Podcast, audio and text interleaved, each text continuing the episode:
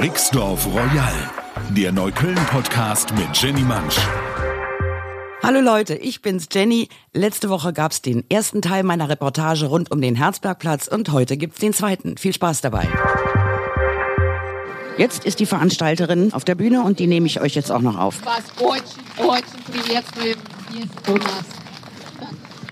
Für die, die Russisch können, die sind jetzt hier klar im Vorteil, weil sie ab und zu in Russisch spricht. Was für eine Hoffnung, was für eine Vision, eine so sehr gefährdete heute.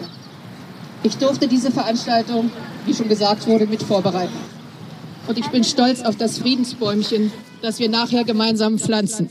Bin froh über die Schüler der Eduard Mörike Grundschule, die seine Pflege übernehmen, dass er heranwachse zu einer großen, starken, unsere Luft reinigende, über Generationen kündend von der Hoffnung auf Frieden und Freundschaft mit allen Völkern Welt, mit allen. Und ich war tief berührt über die spontane Bereitschaft kleinerer und mittlerer Unternehmen von Neukölln und von ganz Berlin, die uns unterstützt haben. Ihr wollt einen Friedensbaum pflanzen am 8. Mai gegen das Vergessen. Das ist gut, so hörte ich immer wieder. Gegen die Aufrüstung, gegen den neuen Kalten Krieg. Ehrlich, ich hatte nicht erwartet, dass diese Stimmung in, den, in der Bevölkerung so tief sitzt, diese Beunruhigung und diese Bereitschaft zu helfen bei der Vorbereitung und Realisierung so einer Veranstaltung wie der von heute gegen das Vergessen. So, das soll jetzt erstmal fürs Erste genügen. Alles lauscht andächtig, das finde ich gut. Hier sehe ich gerade eine Jacke mit einer Aufschrift, die sich für das bedingungslose Grundeinkommen ausspricht. Das sind ja alles Dinge, von denen man hier bisher noch überhaupt noch nichts gehört hat. Endlich hält die Politik irgendwie Einzug in unseren Kiez und jetzt, jetzt ist hier Feueralarm. Ach du Schreck, du liebe Scheiße, jetzt steht da ein Wagen im Park, ein VW und der brennt. Aus dem raucht es, da gehen wir dann gleich auch mal hin. Auweia. Wie der jetzt hier in den Park gefahren komm, gekommen ist, weiß ich auch nicht. Das geht normalerweise nicht. Ihr hört große Aufregung. Ach du Scheiße. Also, ich sehe schon, da ist irgendwelche, eine Seilschaft ist in, hat sich selbst entzündet. Das heißt, da liegen Schnüre, die brennen. Und die hat, sind jetzt aus äh, dem Wagen gezogen worden von den drei aufmerksamen, aber nicht gesprächsbereiten Polizisten, die ich hier eben schon angesprochen hatte. Jetzt nimmt einer sein kleines Wasserfläschchen und löscht da den Rest. Wie das jetzt passiert ist, kann ich auch nicht so richtig sagen. Selbstentzündung. Ein Herr eilt herbei mit Zigarre im Mund und Gießkanne in der Hand und löscht jetzt diese lichterloh brennenden Seile. Tja, liebe Freunde, hier ist immer jetzt los, wie der Kölner sagt. Aber so sowas habe ich bisher auch noch nicht erlebt. Ein brennendes, äh, einen brennenden PKW im Herzbergplatz, das hatten wir auch noch nicht. Irgendwann ist immer das erste Mal. Ist natürlich große Aufregung. Sämtliche Kinder sind herbeigerannt. Nimmt jetzt so ein bisschen die Aufmerksamkeit vom Friedensbaum. Aber die anderen halten die Disziplin und lauschen weiter. Deswegen gehe ich jetzt da auch wieder hin zurück zur applaudierenden Masse. Ja, wir haben also inzwischen mitbekommen, die Pflanzung des Friedensbaums ist von der Bewegung Aufstehen, Abteilung Neukölln, initiiert worden. Ich wusste ehrlich gesagt gar nicht, dass es die schon hier in Neukölln gibt. Aber sie gibt's und sie räufeln hier wirklich den den Laden auf. Das muss man schon sagen, weil so eine Veranstaltung hat es hier wirklich noch nie gegeben, geschweige denn das in Gemeinschaftsarbeit mit dem Grünflächenamt Berlins, Neuköllns. Das ist immer der Herr Sodeikat, den kann ich kenne ich persönlich, weil ich mit dem öfter telefoniere um mich über die Art der Bäume zu beschweren, die da gepflanzt werden. Aber der ist eigentlich wirklich sehr, sehr nett. Und offensichtlich hat der nun auch äh, dabei mitgeholfen zu bestimmen, wo diese kleine deutsche Eiche hier nun eingepflanzt wird mit den Findlingen drumherum, auf die man sich dann setzen kann und sich ein bisschen entspannen kann. Aha, also im Moment gibt es äh, Details über den Tag der Befreiung und was damals für ein Bürgermeister mit zugange war. Also eine klassische Festtagsansprache, die muss ich euch jetzt hier nicht wortwörtlich übertragen es freuen sich auf jeden Fall alle. Und man muss auch sagen, das Echo ist wirklich enorm. So viele Leute habe ich hier bei einer Veranstaltung noch lange nicht gesehen. Zwei neue Ereignisse gibt es also irgendwie hier in diesem Herzbergplatz, weil äh, seit dem letzten Sommer findet hier auch regelmäßig ein Kiezflohmarkt statt. Das hatte die Welt auch noch nicht gesehen. Und nachdem ist nun hier diese Aktion als absolutes Highlight zu nennen. Die Kinder bleiben auch stehen, gucken sich das an. Die finden das, glaube ich, gut. Ich bin mal gespannt, wie das mit dem Wässern des Baums funktioniert. Die Schule ist direkt gegenüber ich sehe auch immer, dass wenn die Pause haben, kommen auch viele Klassen dann zwischendurch immer mal hier auf den Spielplatz. und äh, verbringen ihre Pause hier. Also ich vermute mal, das verbinden sie dann gleich mit dem Bewässern des Baums. So, jetzt haben wir hier noch so einen Stand.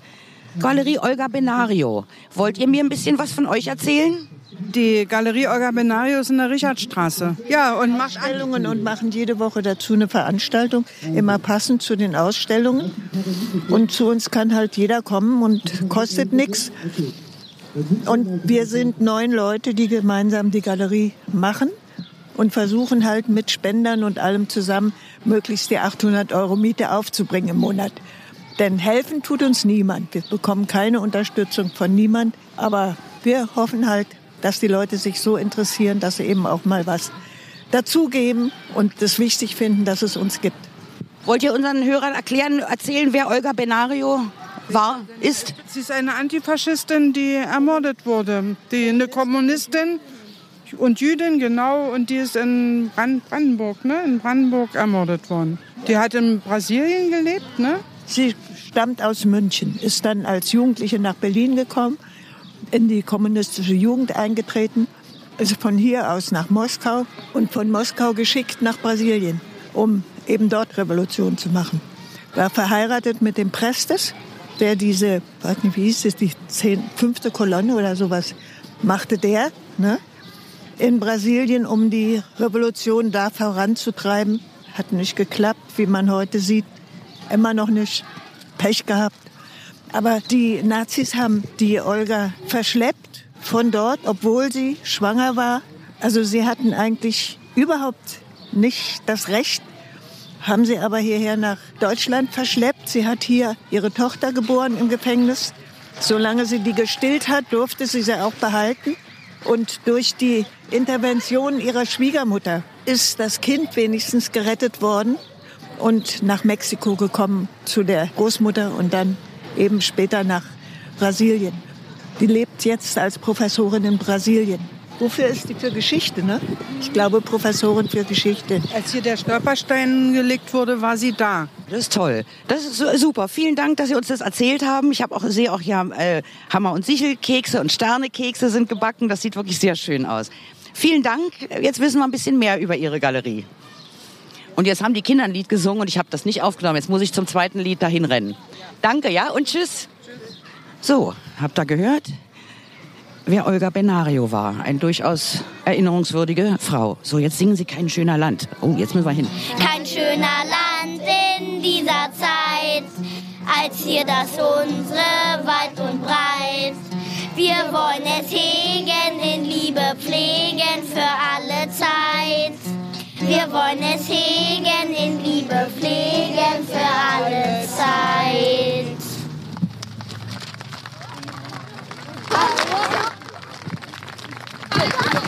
Voller Applaus, das haben die Kinder super gemacht. Vielen Dank für das. Sind auch alle engagiert dabei. Hat man ja lange nicht mehr gehört, solche Lieder. Schon gar nicht am Herzbergplatz, an unserem Schrubbeligen. Also wenn ich so den Reden zuhöre, kann man natürlich feststellen, ist hier schon wirklich richtig aufstehen. Da geht es viel um Russland und um die aktuellen Beziehungen zu Russland, die man sich natürlich viel intensiver und viel besser wünscht. Das ist schon wirklich ein ungewöhnliches Thema für unsere verschlafene Neuköllner Community.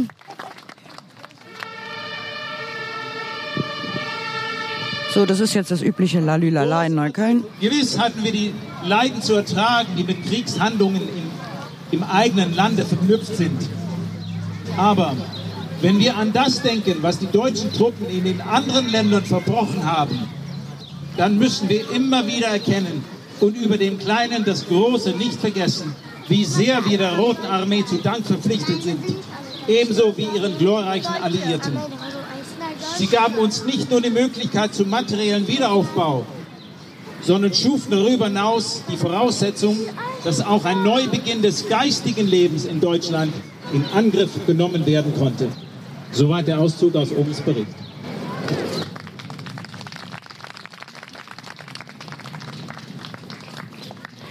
Martin Ohm hieß der Bürgermeister. Und mal sehen, jetzt frage ich mal den Mann, ob er mir den Text vielleicht übermittelt, weil dazu hat mich gerade die Frau aufgefordert, die immer ganz streng zu mir sagt, abschalten, bevor ich was sage, abschalten. Habe ich dann natürlich auch. Aber die ist eigentlich sehr nett.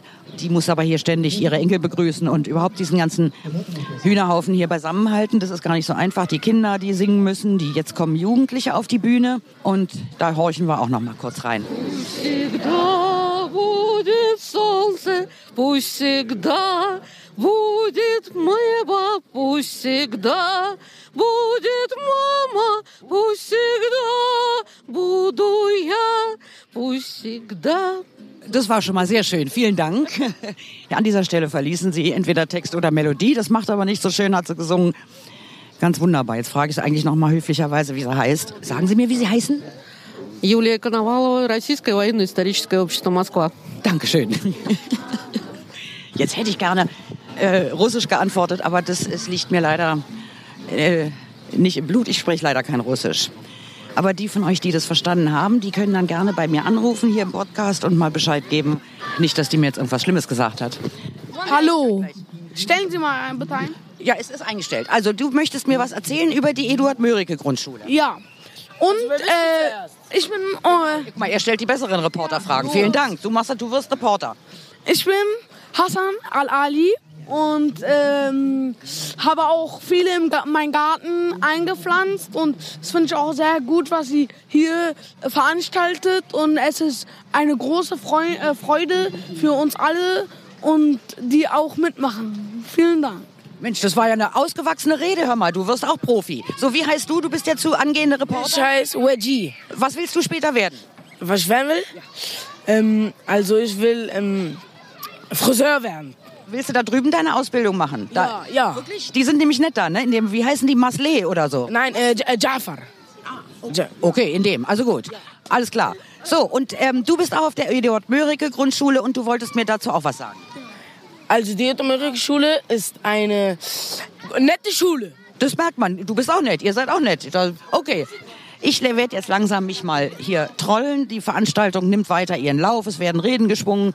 Jetzt kommen auch noch alle aus der Schule. Hier mischen sich ja nicht nur Hassan und Mohammed. Hier sind auch ganz viele äh, aus Rumänien und aus Bulgarien, die ich auch morgens hier immer treffe. Und die machen sich jetzt hier heute Nachmittag lustig. Ich glaube, die fragen sich auch, was hier los ist. Und jetzt gibt's sogar einen Eiswagen. Da gehen wir doch mal hin. Die Eismanufaktur.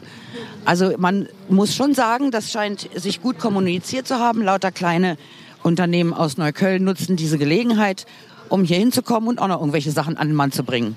Im Hintergrund an der Eduard Mörike Grundschule gehen ebenfalls neue Dinge vonstatten, kann ich auch noch kurz erzählen. Da wird nämlich seit neuestem gebaggert. Das ist was ganz Außergewöhnliches, weil speziell in dieser Ecke wurde in den letzten 50 Jahren so gut wie überhaupt nie gebaggert, geschweige denn irgendwas gebaut.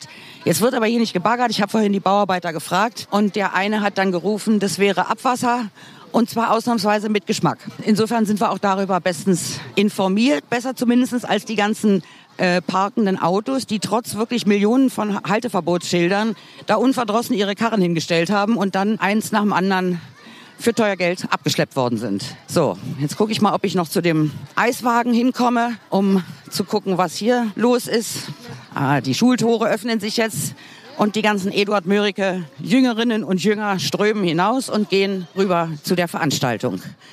Yay, ein Eiswagen. So, jetzt sehe ich, es ist die Eismanufaktur Don Mauro. Das finde ich auch gut.